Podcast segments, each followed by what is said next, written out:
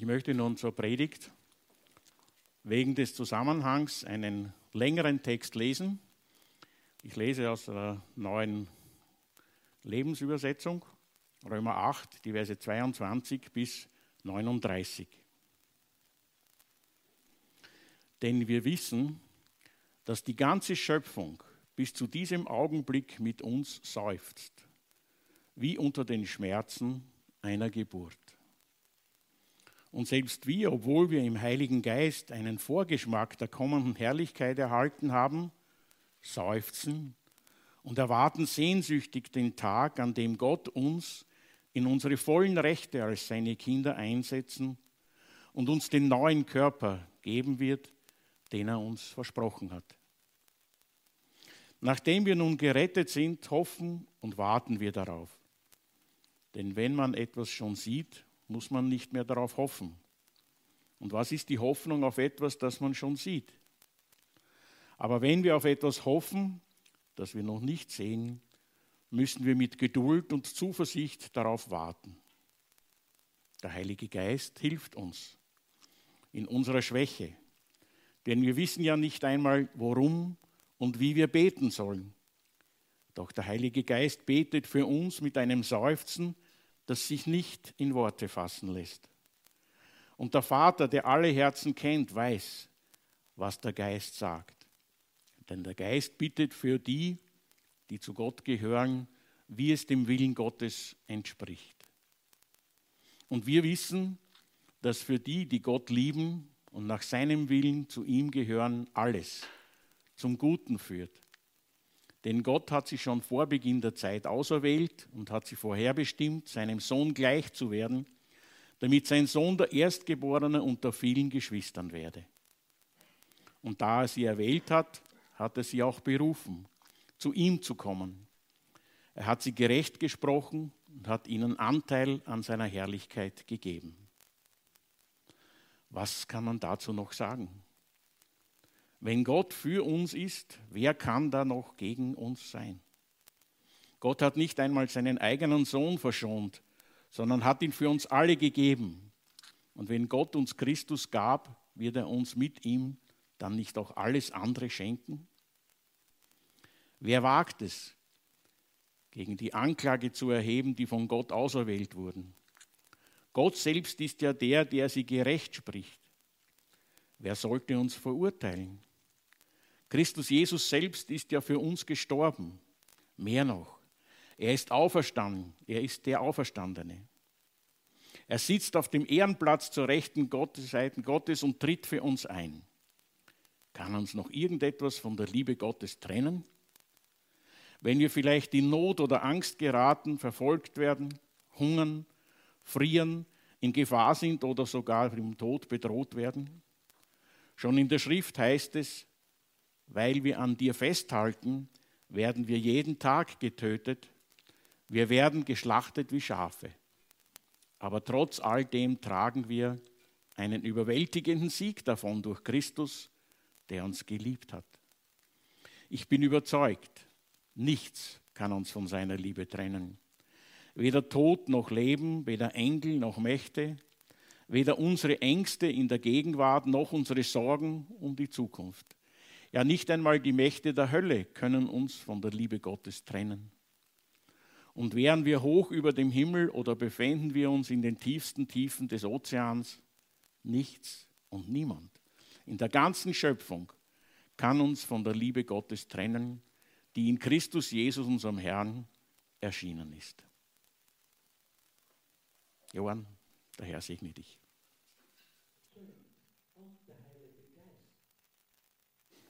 In Vers 26, der heute dran ist. Die Welt stöhnt, die Christen geht es wirklich also schon ganz schön viel besser an Stöhnen. Und der Heilige Geist stöhnt. Ist es nicht schön, dass dieses Stöhnen von uns als Christen auch sein Stöhnen ist. Er trägt unsere Last. Unsere Last ist auch seinen. unsere Probleme, wo wir anstehen, sie sind seinen. Und das ist eigentlich in sich schon ein, eine unwahrscheinlich schöne Aussage. Denk mal nach, was deine Kämpfe sind. Es ist seine Last. Er trägt.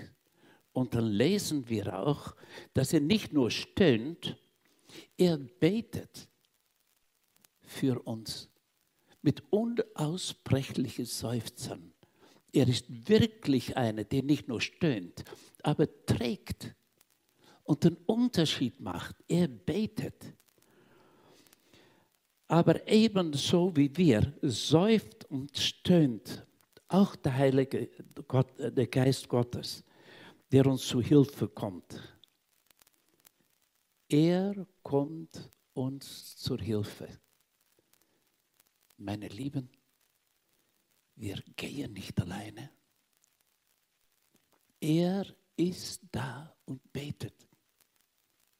Für das, was dich wurmt, für das, was dich in der Nacht wach hält, das, was dich tief innen drin beunruhigt und du hast vielleicht schon mal probiert wegzuschieben, weil es alles so unlebbar ist. Er betet weil unsere Last des Seines sind. Und dann steht da etwas auf eine Weise in Binsenweisheit, aber immerhin steht da, wir sind schwache Menschen und unfähig, unsere Bitten in der rechten Weise vor Gott zu bringen. Manchmal muss man schon schmunzeln. Äh, wir haben eine Gartenparty und viele Gäste kommen. Also ich bete, wie, wie es nur sein kann, dass das Wetter schön ist. Ein schöner, warmer Tag. Der Bauer liegt auf seine Knie und betet für ein bisschen mehr Regen, weil alles kaputt geht am Feld. Irgendwie, äh, unser Beten ist schon sehr begrenzt. Und, und dann, für was soll man beten, wenn man an Ukraine denkt? könnte es sein, dass Gottes erste Anliegen nicht einmal das ist, dass dieser Krieg aufhört. Es könnte sein, dass Gott möchte, dass die Leute sich endlich bekehren und wirklich anfangen, mit ihm zu leben. Unter so viel Druck könnte es sein, dass die Leute viel eher nach Gott fragen und wir beten, dass der Krieg aufhört Gott möchte den Krieg noch benutzen. Wir wissen nicht, was wir beten sollen. Es stimmt. Was sind unsere Prioritäten? Was ist wirklich wichtig? Könnte es sein, dass, dass wir vieles nicht einmal an uns herangelassen haben? und irgendwie äh, nicht verdrängen. Wir denken an Länder, wo Christen verfolgt werden und man hört die furchtbarste Geschichte. Es könnte sein, dass Gott möchte, dass wir uns ein bisschen mehr kümmern. Er möchte für uns beten, um uns zu helfen. Und könnte man mit diesem Gott, der uns helfen möchte, vielleicht auch Schritte machen? Vielleicht mal wieder das, das Bekannte, den ihr habt. Echt entdecken, wie das Leben funktioniert mit Gott, wäre es nicht was? Wenn wir ganz neu wieder anfangen zu beten und Mut fassen für die Sachen, in denen wir stehen. Deshalb tritt sein Geist für uns ein mit einem Stöhnen, das sich nicht in Worte fassen lässt. Und Gott, vor dem unser Innerstes offen liegt, weiß, was sein Geist in unser Innern ihm sagen will. Denn so wie es vor Gott angenehm ist, legt er Fürsprache ein für die, die Gott als sein Eigentum ausgesondert hat. Nun, wir haben also äh, Gedanken gemacht über die Welt, der stöhnt. Äh, und das finden wir also, und das haben wir schon gesehen, in Römer Kapitel 8. Die, es ist ein langes Kapitel und dann steht da, wer von seiner menschlichen Natur beherrscht wird in Vers 5, ist von ihren selbstsüchtigen Wünschen bestimmt. Dann hat man Probleme. Dann kann man beten. Doch wer vom Heiligen Geist geleitet wird, richtet sich nach dem, was Gott will, statt uns von unserer selbstsüchtigen Natur führen zu lassen, vom Heiligen Geist führen lassen. Wir werden nachher noch darüber sprechen. Das ist die Spannung, in der wir stehen, für den er betet. Ihr aber werdet nicht mehr, Vers 9, von eurer sündigen Natur, sondern von Gottes Geist beherrscht. Das sagt er zu wem? Irgendein Superheiliger auf der Welt? Oder sagt er es zu uns? So eine Aussage. Ihr aber werdet nicht mehr von eurer sündigen Natur, von, sondern von Gottes Geist beherrscht. Wenn Gottes Geist in euch lebt, wer aber den Geist von Christus nicht hat, der gehört nicht zu Christus. Wer zu Christus gehört, hat Gottes Geist. Da Christus in euch lebt, er lebt in dir, wird zwar euer Körper aufgrund der Sünde sterben, aber durch den Geist empfängt ihr Leben, weil ihr von Gott gerecht gesprochen würdet. Der Geist Gottes, der Jesus von den Toten auferweckt hat, lebt in euch. Und so wie Christus von den Toten auferweckte, und so wie er Christus von den Toten auferweckte, wird er auch euren sterblichen Körper durch diesen Geist lebendig machen der in euch lebt. Gottes Geist lebt in dir. Äh, muss man sich da an diese Gedanken gewöhnen? Wie ist das? Ich glaube, wir haben manchmal ähnliche Probleme wie die Emmaus-Jünger. Wisst ihr, wie die Emmaus-Jünger gegangen ist? Die sind spazieren gegangen und dann kommt so ein Typ, der ist mit ihnen unterwegs gegangen, so waren sie zu dritt. Ähm, und dann reden die weiter darüber, dass Christus, sagen die Leute, äh, also auferstanden ist und eine große Diskussion. Und Jesus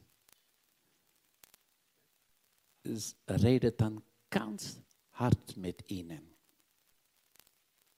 obwohl vorher steht, dass Gott ihre Augen verschlossen hat dafür, wem er ist.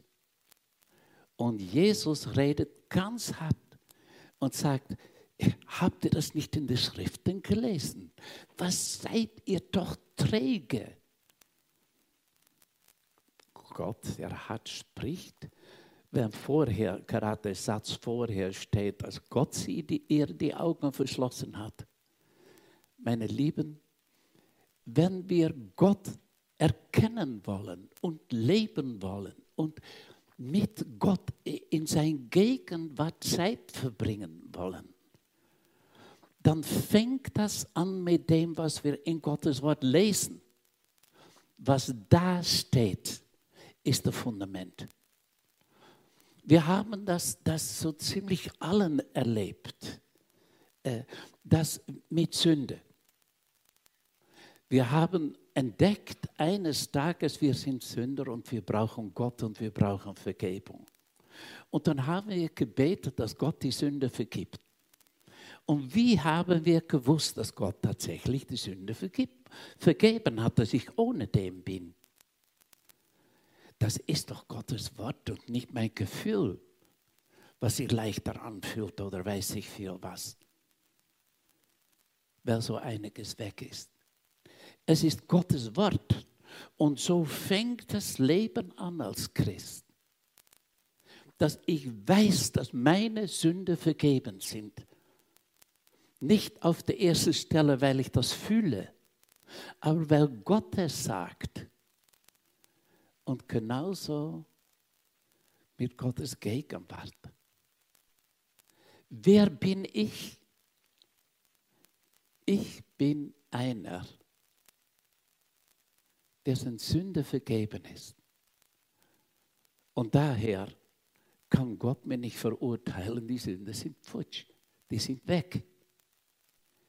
Jesus Christus ist dafür gestorben.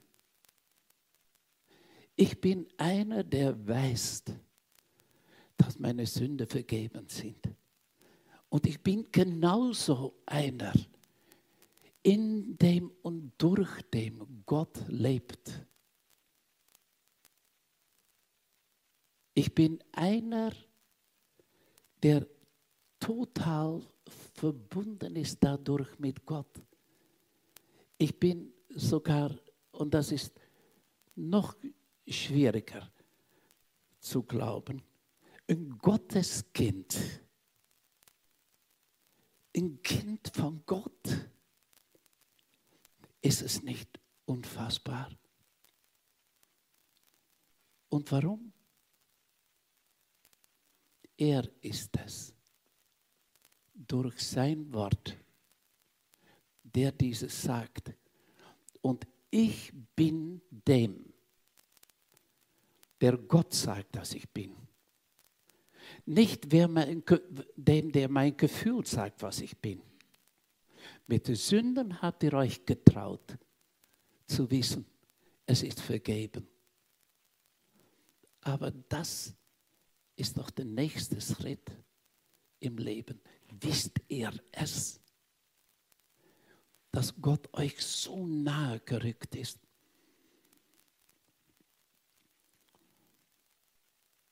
Wir haben hier in diesem Abschnitt, wem wir sind, dass wir neu geboren sind, dass wir ein Gotteskind sind. Der Abba Vater sagt, ja, äh, lesen wir, dass wenn wir dann Christus vereinigt sind, dass wir mit ihm leiden werden und nicht nur seine Vergebung, nicht nur sein neues Leben, wir werden mit ihm leiden. Und er ist es, der dieses Stöhnen hört und sieht und mitträgt. Das Leiden stimmt, das hält sich ganz schön in Grenzen hier. Aber geh nur ein bisschen weiter nach dem Osten oder in ein anderes Land und dann wirst du genau sehen, was hier steht, dass Christ einen unwahrscheinlichen Preis hat. Der Preis, ja, wir haben auch einen Preis zu zahlen.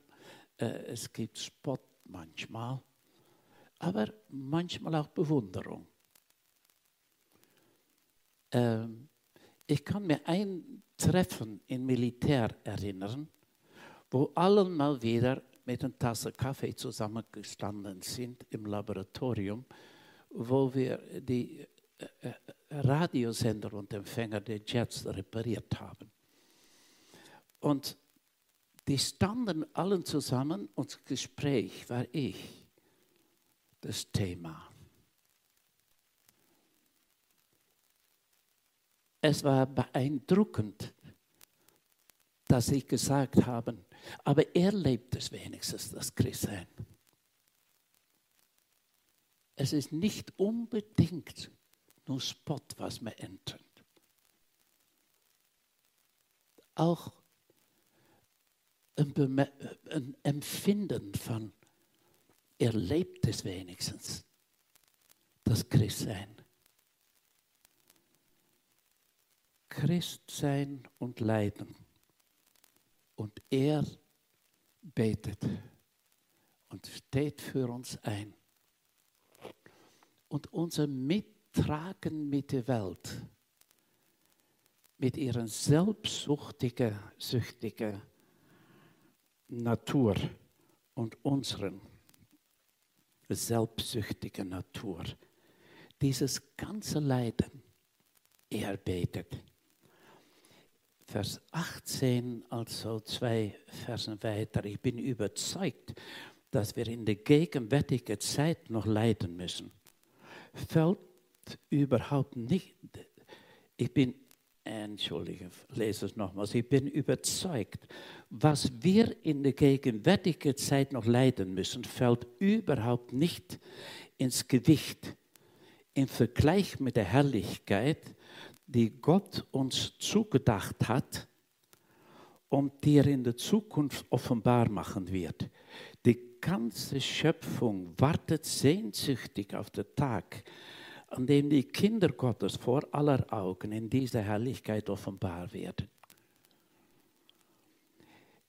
Ich bin überzeugt, was wir in der gegenwärtigen Zeit noch leiden müssen, fällt überhaupt nicht ins Gewicht im Vergleich mit der Herrlichkeit, die Gott uns zugedacht hat.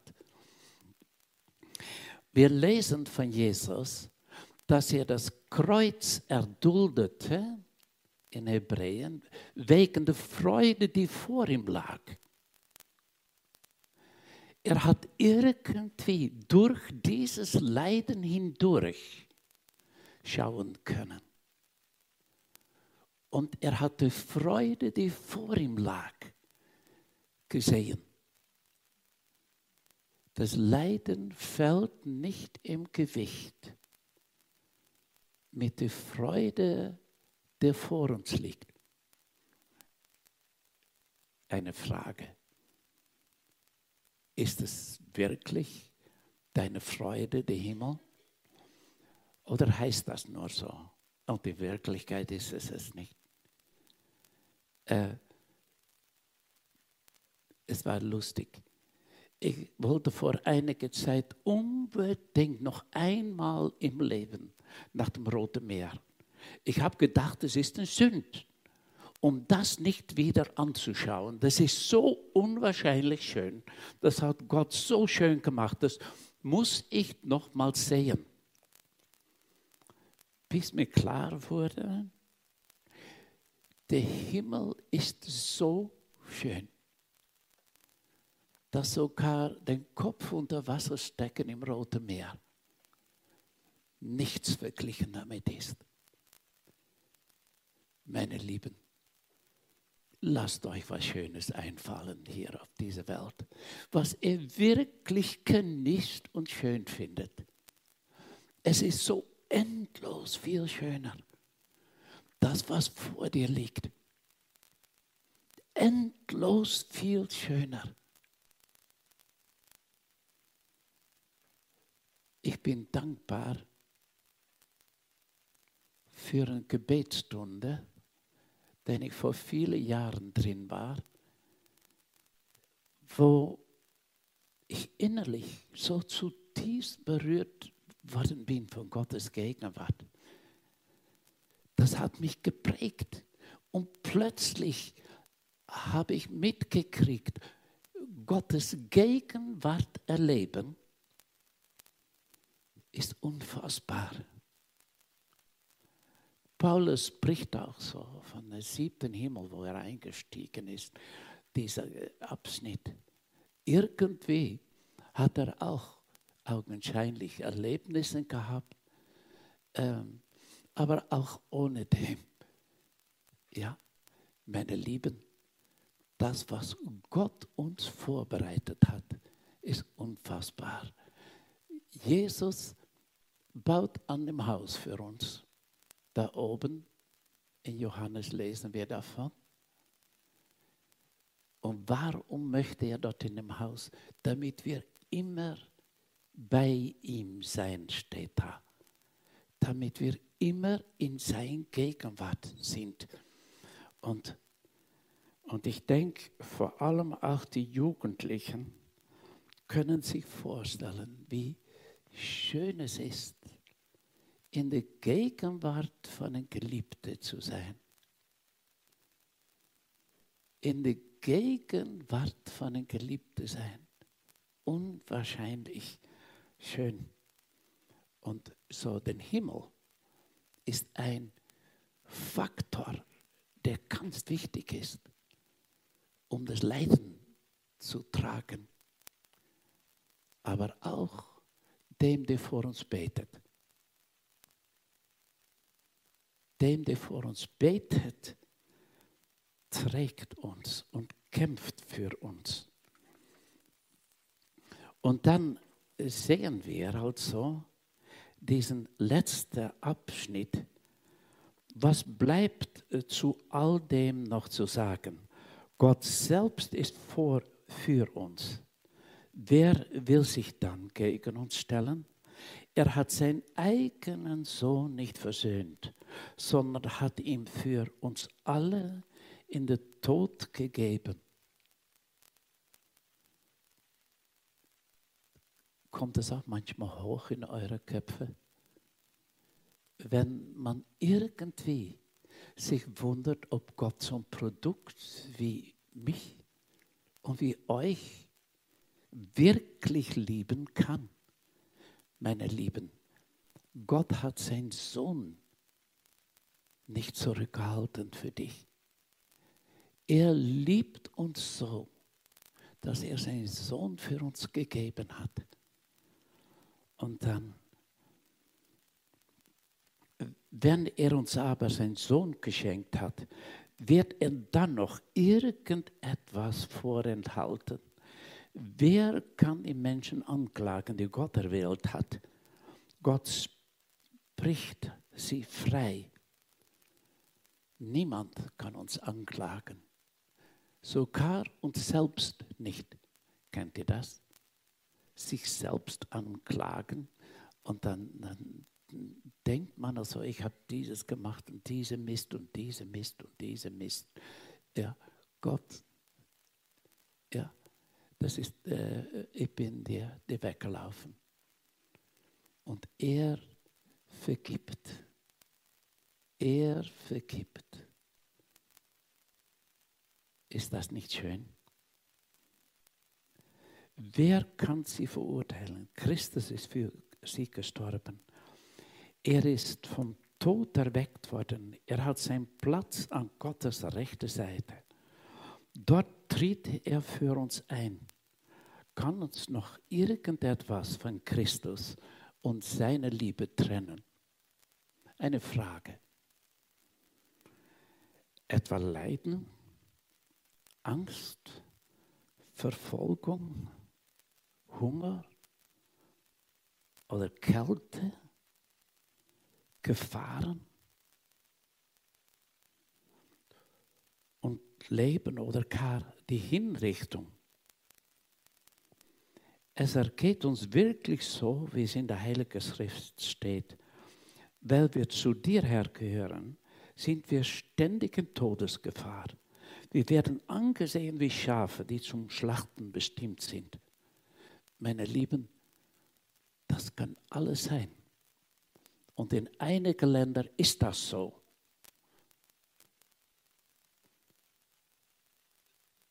wie Schafe, die zum Schlachtung bestimmt sind. Aber er betet für uns. Geborgenheit. Egal was.